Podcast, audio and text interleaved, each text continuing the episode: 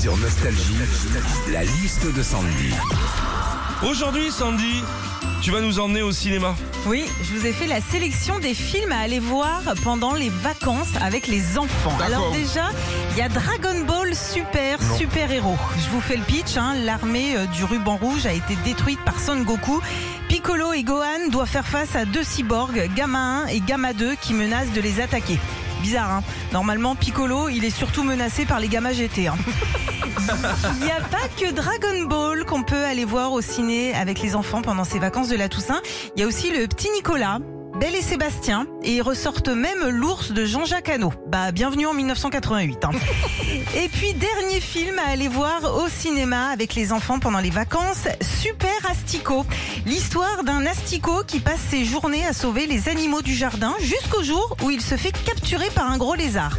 Super Asticot ou l'art de rendre mignon un truc complètement dégueulasse.